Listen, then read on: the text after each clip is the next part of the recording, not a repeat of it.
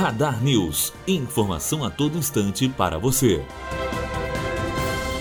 Secretaria de Ação Comunitária de Volta Redonda está realizando eventos para fortalecer a rede de assistência social da cidade. A terceira edição do projeto Prefeitura Mais Presente acontecerá no próximo sábado, dia 22, no CIEP Dr. Nelson dos Santos, no bairro Volta Grande. O projeto, idealizado pelo prefeito Samuca Silva, tem o objetivo de levar os serviços prestados pela Prefeitura às regiões descentralizadas da cidade. Bianca Oliveira, aluna do terceiro ano de jornalismo, direto para a rádio Unifor.